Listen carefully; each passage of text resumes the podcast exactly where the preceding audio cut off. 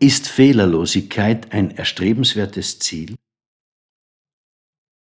Niemand macht gerne Fehler und normalerweise macht niemand sie absichtlich.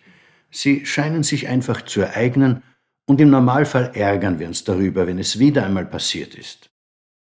Wir wären gerne fehlerlos, auch wenn das kaum jemand zugeben würde, weil das unbescheiden klingt und somit auch wieder nicht perfekt wäre. Wie sollten wir also mit Fehlern umgehen? Ist Fehlerlosigkeit überhaupt ein erreichbares Ziel?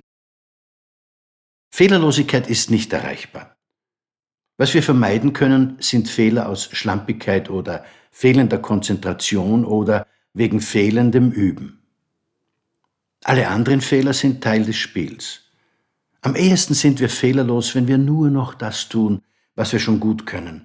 Aber das ist an sich schon wieder ein Fehler, weil wir uns dann nicht mehr weiterentwickeln und nicht mehr wachsen.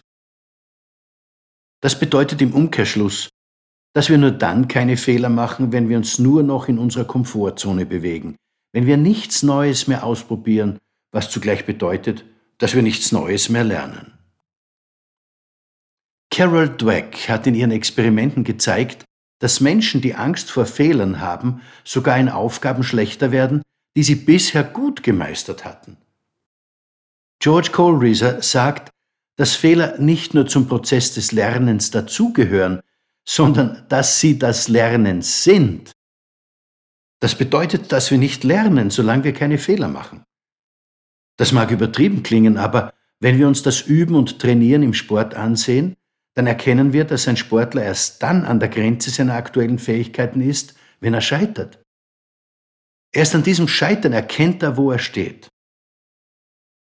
Dieses Scheitern ist also kein Stoppschild, sondern ein Achtungzeichen, das die Grenze zwischen Komfortzone und Wachstumszone anzeigt.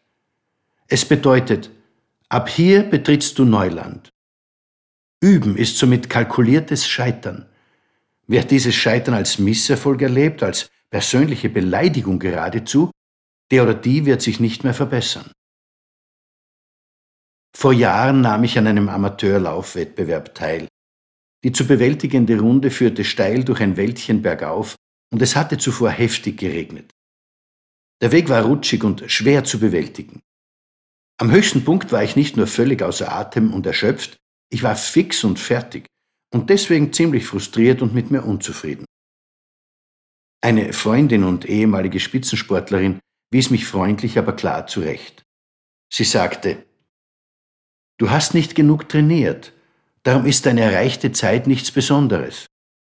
Aber dass du oben am höchsten Punkt kaputt warst, das zeigt, dass du dein Bestes gegeben hast. Darauf kannst du stolz sein. Auch die besten Teilnehmer sind an diesem Punkt am Ende, nur halt mit einer viel besseren Zeit. Ich habe das damals sicher nicht verstanden, weil ich dachte, die guten Läufer haben mit der schlüpfrigen Steigung keinerlei Probleme. Was für ein Irrtum. Gerade die Besten, kommen immer wieder an ihre Grenzen, weil sie diese nur dadurch hinausschieben können, indem sie vorher immer wieder daran scheitern, aber dennoch nicht aufgeben. Kyle Meinhardt sagt das so schön. Kenne deine Grenzen, aber akzeptiere sie nicht. Life loves you. Alles wird wieder gut. Ihr Manfred Winterheller.